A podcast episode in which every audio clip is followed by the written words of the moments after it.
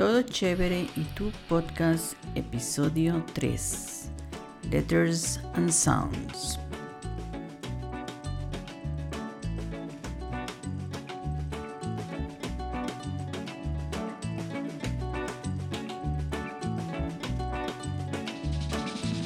Hola, ¿cómo estás? Por aquí todo chévere y tú?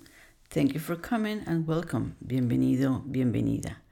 My name is Emilia and I'm the creator and the host of this show. Todo chévere y tú. Here we'll find short Spanish lessons for beginners with useful phrases, expressions, and tips. Every Thursday there's a new episode. If this is the first time you listen to me, I hope you like it and stay with me. Today I'm going to talk about letters and sounds in a different way. But first, please allow me to tell you a story. When I was studying language teaching at the university, I got a part time job in an international air and ocean freight forward agency. During this experience in the corporate world, I learned how to deal with customers, suppliers, and time management. As in everything, time is important, and in business, time is money. In this world of booking space and a date for a cargo, either in a vessel or on a plane, was the key factor indeed. So I understood that spelling names of ports, airports, cities, shopkeepers, etc. was a serious task. And here it comes the language content of the day how to spell accurate and effectively names. How? By associating each letter to a name beginning with the same letter.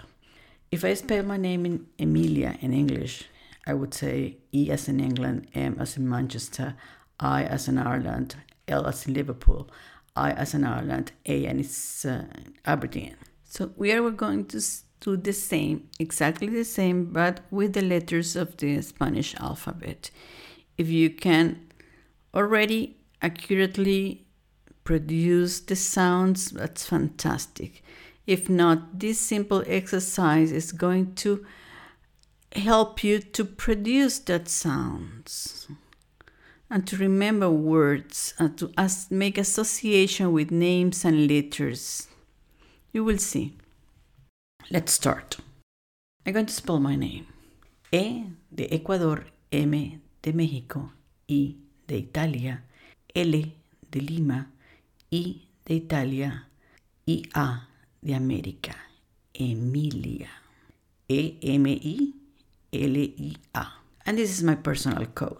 A de América, B de Brasil, C de Colombia, D de Dominicana, E de Ecuador, F de Francisco, G de Granada, H de Haití, I de Italia, J de Jalisco, K de Kilo, L de Lima, M de México, N de Navidad, Ñ de ñapa, O de Omar, P de Panamá, Q de qué, R de Rosa, S de Santiago, T de Tango, U de Uruguay, V de Venezuela, W de Wendy, X de Xiomara, Y de Yucatán y Z de Sor.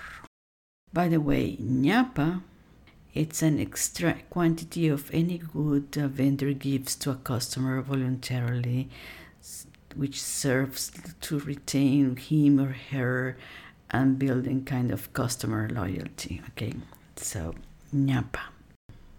I invite to create your list, but this time as a Spanish list with names that sound Spaniards because the person on the other hand might be familiar with Spanish language, either if you are the one spelling or you are the one receiving the message. And by the way, spell in Spanish is called deletrear. And when you want someone to spell a name for you, you can make two questions. You can ask two questions. You say, ¿Cómo se deletrea XX word? Or, ¿Cómo se escribe X and XX word, okay?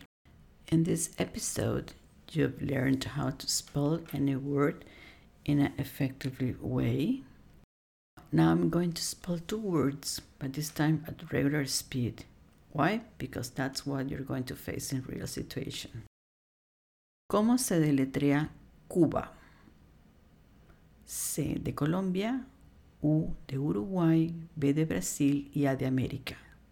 Cuba. Second word. ¿Cómo se escribe Perú? P de Panamá, E de Ecuador, R de Rosa U de Uruguay. And that is all for today, my friend. My advice always is practice, repeat, and use the language. Listen to the episode as many times as you need to. And that's a convenience, that's the beauty of a podcast. You can pause, go back, and listen one more time. If you like this episode, consider subscribing so you don't miss any show. Don't forget to share with family and friends. Also, I would really appreciate if you take a minute of your time to leave a review on the platform you're listening to. If you want a copy of the transcript of the episode or you propose, or to propose any topic, please send me an email to emilia at spanishahead.com. Thank you for listening and until next Thursday. Gracias por venir y nos oímos el próximo jueves. Hasta pronto.